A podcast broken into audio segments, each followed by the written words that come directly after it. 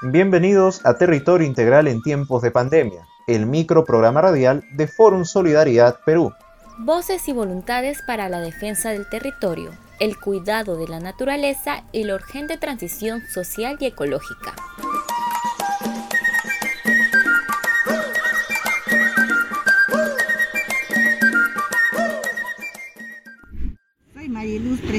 De la Federación de Mujeres Huaynacana Camatahuaracana del distrito de Pariná y de Río Marañón y Samiria. En nombre de las mujeres exigimos la atención inmediata en las, en las comunidades, en los pueblos, ha llegado el coronavirus. En estos momentos nos encontramos de emergencia, no tenemos medicamentos, no tenemos protectores, no tenemos completamente nada, no tenemos movilidad, las comunidades son distantes para llegar al centro de salud. Entonces, tiene un costo. Necesitamos para que el, el gobierno garantice la salud y la vida de nuestra población. Estamos en un territorio indígena, por lo cual queremos que respeten que la salud sea intercultural, la atención sea intercultural. Y entonces la población pide de urgencia que seamos atendidos. En todas las cuencas de la Amazonía estamos igual, en otros lugares muriéndose, no queremos perder a nuestra, a nuestra población, no queremos lamentar el sufrimiento de, de los que quedan, y entonces queremos ahora la atención inmediata, exigimos la atención inmediata. Nosotros venimos sufriendo de hace años. De nuestro territorio ha salido cantidad de dinero. Nos han venido contaminando, matando lentamente a, eh, con los derrames de petróleo y entonces nunca nos han atendido. Nosotros, ya que de acá ha salido millones, millones de, de dinero, pues que nos atiendan ahora. ¿Dónde está esa plata que precio del petróleo, precio de nuestras minerías, ¿dónde están? ¿Por qué no nos atienden ahora? Señor presidente, tenga en cuenta que nosotros somos seres humanos, que la población indígena es igual, tan igual como todos los peruanos. Somos ciudadanos, somos gente que necesitamos una atención con todo el derecho. No queremos un favor, sino queremos que se cumpla ese derecho de, de atención. Muchas gracias. Hola a todos y todas, soy Edith Ramírez. Y yo soy Diego Quispe. Y les damos la bienvenida a este su programa Territorio Integral en tiempos de pandemia, el microprograma radial de Fórum Solidaridad Perú. Voces y voluntades para la defensa del territorio, el cuidado de la naturaleza y la urgente transición social y ecológica. Hoy hemos comenzado escuchando la voz de la mujer indígena, Mariluz Kanakiri, presidenta de la Federación de Mujeres Cucama Huaynacana Camatahuaracana, Mujeres Trabajadoras, quien clama ante el abandono del gobierno frente a la pandemia desde las comunidades del río Marañón en la provincia de Nauta. Porque dar voz a las regiones y comunidades es parte de la misión asumida por Fórum Solidaridad Perú y Territorio Integral. Vamos ahora al tema de hoy, la incomprensible contaminación de ríos en plena pandemia del COVID-19 Parece mentira, pero hay sectores para los que esta pandemia no ha dejado al parecer ninguna reflexión, sino que persisten en la irracional depredación de la naturaleza en general y de los ríos en particular. Para hablarnos de esto, tenemos con nosotros a Edwin Berroski, de Red Muki y la Red Nacional de Protección de los Ríos. Bueno, este, eh, desde Muki nosotros hemos estado justamente dándose seguimiento, ¿no? Desde la cuarentena a los casos donde acompañamos, ¿no? Con nuestras organizaciones, ¿no? Eh, en las 11 regiones que estamos, eh, algunos han tenido distinta particularidad, eh, sobre todo en los entornos mineros, ¿no? Con las comunidades y poblaciones afectadas por la minería. Entonces yo quiero un poco algunos puntos, porque los 11 es un poco complejo, eh, sin embargo, algunas cuencas que están siendo eh, impactadas principalmente por las actividades extractivas, podemos señalar, por ejemplo, la cuenca del río Mantaro, ¿no? Eh, si bien la gran empresa minera china, la Chinalco, que está en Morococha, que ha vulnerado muchos derechos en cuanto al proceso de reasentamiento de la población, ¿no? A una nueva ciudad. Eh, sinceramente ahora eh, cobra todavía mayor importancia, dada que el día eh, sábado, si mal recuerdo, ha salido una norma de la Autoridad Nacional del Agua, señalando que va a declarar en emergencia la laguna de Huascacocha, ¿no? que está ubicado en la cuenca alta del río Mantaro exactamente el área de influencia del proyecto minero Chinalco, ¿no? O el proyecto minero Toromocho. ¿Qué implica esto? Lo que implica es que cuando la empresa ha hecho el proceso de reasentamiento a la población de Morrococha, lo ha reasentado en una zona altamente eh, vulnerable, ¿no? Por decirlo, porque es una zona húmeda y aparte está, eh, arriba está esa laguna justamente que ahora ha declarado emergencia eh, porque hay un riesgo de eh, desborde de esta laguna, ¿no? ¿Por qué? Porque están, supuestamente ellos dicen, porque hay una gran cantidad de agua que sea este, en los meses de, noviembre a marzo se han dado eh, una alta precipitación y hay un vertimiento de las aguas de las empresas extractivas. Entonces, eh, eh, frente a ello, yo creo que hay una preocupación de la población y aparte de ello, que aún sigue en la zona todavía eh, afectándose ¿no? a, una, a un grupo de pobladores que no han sido representados, que les han cortado la luz, les han cortado todos los servicios e incluso la educación. Entonces, imagínense, están viviendo en esas condiciones, ¿no?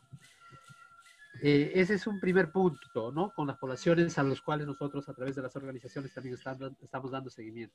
Lo otro es el tema, eh, eh, básicamente en el norte, ¿no? El caso del proyecto minero Río Blanco y, el proyecto Conga, ¿no? Que, bueno, hay bastante interés del gobierno en esta reactivación económica, quieren impulsar estos proyectos, ¿no? Y para ello, el caso Tía María es una de las puertas de entrada que ya tiene luz verde para poder operar, ¿no? Sin embargo, yo creo que eh, eh, hay una gran preocupación de la población y nosotros lo que hemos hecho es, en el caso de Tía María, hacer eh, como un documento de análisis, ¿no? Para mirar cómo esta cuenca del río Tambo abastece a un valle tan fértil como es el Valle del Tambo y este, se puede verse afectado por la, por la presencia de estas actividades extractivas. Entonces, ¿por qué es importante la cuenca del Valle del Tambo para otras regiones, en este caso para, para, para Piura y también para Cajamarca? Porque justamente... Entonces, porque justamente la empresa Sauder también tiene sus operaciones en, Cajamarca, o sea, eh, tiene unas concesiones y hay eh, un proyecto que está por operarse. Entonces, ellos si abren la puerta, en el caso de Tía María, eh, justamente van a abrir las puertas en el norte, ¿no? Donde en la zona de, Río Blanco, al entorno de las comunidades, las poblaciones de las comunidades de Ayabaca y Huancabamba, ¿no? Son zonas de bosque y páramos, ¿no? Que son importantes fuentes de agua que abastecen no solamente a la población que están ubicados hacia Piura, sino también a la Amazonía, ¿no? Entonces, eh, eh, es, un, eh, es un espacio ecológico muy importantísimo, en los cuales la empresa minera lo que está haciendo es aprovecharse de esta pandemia para llegar con algunas prebendas, ¿no? Están llegando con algunas cosas para poder hacer una presencia social y que le dé la autorización de la, o como una licencia social de los pobladores para poder operar sus operaciones, ¿no? Sin embargo, había una buena resistencia de parte de las organizaciones como son las rondas campesinas donde han dicho no, no podemos este, estar condicionados ¿no? para este proceso. ¿no? Entonces a ellos se suman las autoridades regionales y provinciales que están este, apoyando a esta empresa. ¿no? Y por el lado de Cajamarca, de igual manera, podemos señalar eh, justamente cuando se discutía con Mirta las cuencas del Río Grande y muchas otras más, que aún siguen impactadas ¿no? por las actividades extractivas, que en esta cuarentena, en esta época de pandemia, aún ellos siguen operando con normalidad. Entonces, eh, lo que pasa que si había algún tipo de contagio en los territorios, eh, era porque los trabajadores de las empresas mineras han estado pues este, llevando algún tipo de contagio. Sin embargo, también las rondas han jugado un rol fundamental en el control del territorio, ¿no? En estos espacios. Y así yo creo que había eh, en, el contexto eh, eh, andino principalmente, donde estamos nosotros más trabajando, eh, los casos que se han presentado eh, en los campamentos mineros, donde eh, en cada región ¿no? este, ha afectado a las poblaciones y principalmente hay incluso contaminación de, las, de, de los recursos hídricos. ¿no?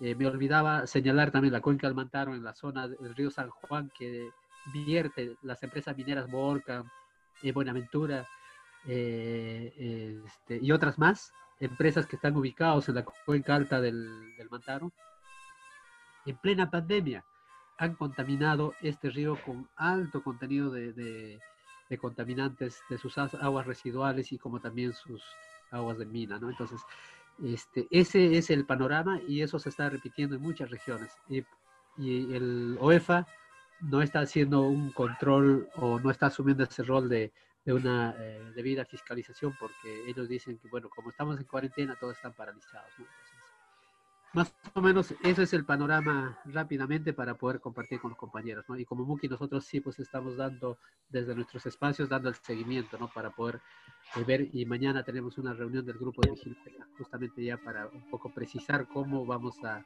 eh, eh, hacer como un reporte, ¿no? De las de los casos más concretos donde se están dando este tipo de contaminación de, los, de las fuentes hídricas en el país, ¿no?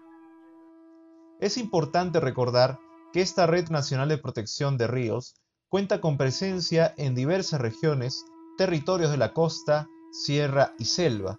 Es el caso de Puno, desde donde escuchamos el informe de Vladimir Carlos Martínez de la entidad Derechos Humanos y Medio Ambiente, quien nos cuenta de la labor de defensa de los ríos en medio de la pandemia en esa región de la sierra? Pues eh, los casos en Puno han ido en aumento. De hecho, hemos sido la última región en registrar casos confirmados de coronavirus a nivel del Perú. Sin embargo, a la fecha tenemos menos de 400 casos confirmados, pero esta situación se debe básicamente a la falta de pruebas rápidas y la no implementación de un laboratorio para procesar pruebas moleculares, ¿no? esto ha ocasionado problemas eh, en la población, ya que aquí por lo menos se ve que no hay mucho, mucha eh, prevención, ¿no? Ya los mercados, ya los sectores informales están atendiendo todos con normalidad y pues la aglomeración de gente ya ha subido. Ya la población de gente, ya, ya la gente ya no respeta el tema del distanciamiento, y la contaminación. Por otro lado, ha continuado en Puno, tenemos el registro de eh, el, caso de Antauta, la muerte de peces en Antauta por probable contaminación minera. En el caso Guanullo, que es uno de los casos que nosotros acompañamos, ha habido la afectación por colapso de poza de lixiviados. Y bueno, tenemos en el caso de Yayimayo, Aruntani, que es una empresa que estaba ya en proceso de cierre, que a pesar de estar en proceso de cierre en época de coronavirus, pues ha tomado ventaja de este momento para realizar, eh, o bueno, vertir aguas a los ríos, ¿no? afectando a poblaciones numerables. Eh, bueno, nosotros como Derechos Humanos y Medio Ambiente en Puno, creo que eh, no sé si ha sido un enfoque nacional, pero nosotros hacemos hincapié tal vez en un error de ver hacia futuro, ¿no? En función de, los numerables, de las numerables conferencias de prensa del presidente de la República, creíamos que esta pandemia iba a acabar en uno o dos meses, ¿no? Por lo que las actividades, por lo menos en Puno, en este inicio, pues se han cancelado en su totalidad. Sin embargo, después de uno o dos meses que no se tenía pues la llamada meseta, eh, las actividades han vuelto ya a la normalidad. Nosotros hemos empezado actividades a quincenas de abril, todas de manera virtual. De hecho, ayer nos vimos con Abel en la plataforma nacional y creo que nos estamos viendo muy seguido, Abel. Siempre estamos coordinando eh, bueno, nosotros hemos iniciado primero atendiendo la problemática de los bonos de gobierno. ¿no? es nuestra especialidad. Nosotros como derechos humanos y medio ambiente seguimos el tema de monitoreos y vigilancia ambiental, que era un, un, nuevo camino que estábamos abriendo. Teníamos ya la llegada para este mes de la Global Water Watch. Los representantes de esta institución internacional iban a llegar aquí a Puno para capacitar a un grupo de comuneros, a nosotros mismos, para empezar lo que se llama el monitoreo participativo. ¿no? Teníamos esa iniciativa, yo los presupuestos estaban destinados, sin embargo, por el tema del coronavirus esto se ha visto pospuesto. Teníamos, nosotros lo que hacemos eh, fuertemente también es el acompañamiento de casos legales y judiciales, ¿no? Nosotros hemos participado del Aymarazo acá en Puno, tenemos el seguimiento, por ejemplo, a casos de, de, comunidades con el tema de, de, la lucha entre terrenos, linderos, y básicamente nuestra especialidad ambiental en defensa de los derechos humanos, ¿no? derechos humanos ambientales. Sin embargo, a partir de la pandemia, no siendo nuestra especialidad los bonos de gobierno, nos hemos visto forzados a realizar programas de radio en los cuales podamos atender algunas de las dudas que tiene la población.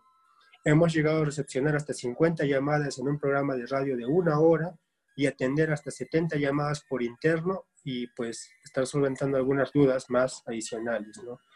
Creo que este tema del coronavirus nos ha abierto puertas a todos en el sentido de que el CISFO y otras tal vez instituciones del Estado no han sido las, eh, lo que se esperaba en este tiempo, ¿no? Tenemos críticas claras a este tipo de sistemas a partir de nuestra experiencia institucional ahora. Y bueno, como Derechos Humanos y Medio Ambiente hemos logrado la apertura de tres, dos programas de radio en dos eh, estaciones radiales de gran alcance aquí en Puno, estaciones radiales que llegan a nivel regional y en algunos casos sobrepasan, llegando hasta Arequipa, Moquegua y Tacna. Recibimos llamadas de Arequipa, Moquegua y Tacna también sobre los bonos de gobierno. ¿no? Ahora, en este momento, nuestra preocupación es visibilizar y dar atención a los casos de contaminación que han suscitado o se han, han sucedido durante el tiempo de coronavirus. Tenemos registrados el caso del 20 de marzo, del cual Muki Red Nacional Muki está pendiente y ha ayudado a la difusión de este, de este, de este caso. El caso de Antauta, que se ha hecho llegar también por la plataforma y también por la red Muki. Y el caso de Aruntani también, que tenemos una compañera participando. Nuestra prioridad ahora es continuar con los bonos de gobierno, incidir en la prevención del coronavirus, porque, como ya les había comentado, este tema se está viendo con ligereza aquí en Puno mucha de la población ya no tiene, ya no aplica el distanciamiento social y los policías y las Fuerzas Armadas se limitan a, habitar desde dos, tres metros de distancia sin pues ya pedir documentos ni nada. Nuestra incidencia ahora como derechos humanos y medio ambiente es más comunicacional, es más de visibilización de casos y cuando las instancias de gobierno se aperturen, esperamos retomar el caso de, eh, perdón, perdón, una llamada entró y esperamos retomar el caso de, de, los casos judiciales que tenemos, ¿no? Ahora último, por ejemplo, hubo el caso de una señora que fue maltratada y casi asesinada por su hermano aquí a 15 minutos de nuestra ciudad y es un caso que nosotros como Derechos Humanos y Medio Ambiente seguimos de cerca. Estamos asesorando ya a la señora en mención y bueno, también estamos con el tema de vigilancia en afectaciones hacia mujeres y grupos de riesgo como son los niños. ¿no? Es una labor ardua la que hacemos y la situación de ríos, pues esperamos que cuando podamos recuperar las actividades también con los kits que hemos adquirido, empezar los monitoreos participativos y esperamos compartir los resultados y metodologías con este grupo. Importante labor la de la Red Nacional de Protección de Ríos en Puno. Nos trasladamos ahora desde la sierra a la selva del país para escuchar a nuestro último invitado, José Manuyama, quien es miembro del Comité de Defensa del Agua de Loreto, una zona devastada por el COVID-19. José nos cuenta de este desastre humanitario, pero también de una historia ancestral que habla de resistencia y esperanza. Lo escuchamos. A estas alturas yo ya no sé qué decir porque seguimos en, en modo cementerio y cada día, eh, cada día uno sabe que algún conocido, algún paisano, alguien está falleciendo. Este, no, nadie, nadie se pudo imaginar que estas cosas podían pasar rápido, pero sí nos imaginábamos que algo así podía venir pero estamos muy preocupados porque por todo lo que pasa, porque nuestra vida está en riesgo, no sabemos cómo va a reaccionar nuestro cuerpo cuando nos toque el, virus pero y en todo esto hay una sensación personal. Yo sé que hay gente que está luchando en los hospitales, alguna gente que hace labores administrativas, supongo que algo hacen un poco tarde, una vez que se ha reventado todo, pero eh, yo como si no esperara mucho, ¿no? Depende mucho de, nuestros cuerpos para resistir. El que no va a resistir va a colapsar. Eh, ahora tenemos oxígeno acá que antes no había, eh, con mucha dificultad porque, porque el virus de la corrupción está también ahí, acá en Loreto. Acá en Loreto no tenemos una pandemia, lo que tenemos es una sindemia, que es una suma de, de, epidemias, ¿no? Como en el Perú también es igual. Eh, entonces, eh, estamos con, intentando resistir con, con una dosis ahí de, de mentalidad, de lucha, de esperar, de que todo pase, de que, de que pasemos vivos, y si no, que los que quedan continúen esta tarea pero así está la región. Mientras tanto, eh, las cifras oficiales no dicen la verdad, no sé por qué razón, pero eh, por lo menos está sincerando la cantidad de contagios, pero la de muertos no. Acá hay como, debe haber alrededor de mil fallecidos, pero en las cifras oficiales en Lima salen, eh, ya no recuerdo en este caso, pero debe ser menos de 100 en las cifras locales estaremos alrededor de 200 regionales, pero las cifras reales son hasta estas alturas. Hace dos, tres días atrás había como 700 muertos calculados por el hospital regional. Hoy ya, ya perdimos la cuenta porque, porque todavía esta, este episodio trágico no termina, ¿no? Este, necesitamos golpear ollas cuando acá hay una tradición, cuando, se, cuando había un eclipse, los antiguos nos decían para golpear una olla, para que el sol no le gane a la luna, ¿no? Porque si ganaba la luna todos nos íbamos a quemar. Entonces, golpeamos olla. Yo creo que este es el momento de golpear ollas para, para darnos fuerzas a todos, aquí en Piura y allá también ustedes, ¿no? Que este, en todas partes y que estos gustos no realmente para para apurar la transición la transición a un mundo diferente a un mundo sin males a un mundo de la tierra sin mal que era lo que dijimos en, esa última reunión que nos vimos allá en Lima este, hasta ahí me quedo gracias y con esta hermosa historia ancestral desde Loreto cerramos el programa de hoy. Agradecemos a nuestros invitados e invitadas de hoy. Y como siempre, les invitamos a conocer y difundir la campaña Seguridad Alimentaria Ahora, que pueden encontrar en Facebook con ese nombre, Campaña Seguridad Alimentaria Ahora. Foro Solidaridad Perú es una entidad civil que asume el concepto de territorio integral como respuesta a la actual crisis de depredación de la naturaleza y los pueblos hacia una urgente transición social y ecológica. Búscanos en internet en www.psf.org.pe y síguenos en Facebook como Fórum Solidaridad Perú. Territorio Integral en tiempos de pandemia es una producción de Radio Conexión Vida.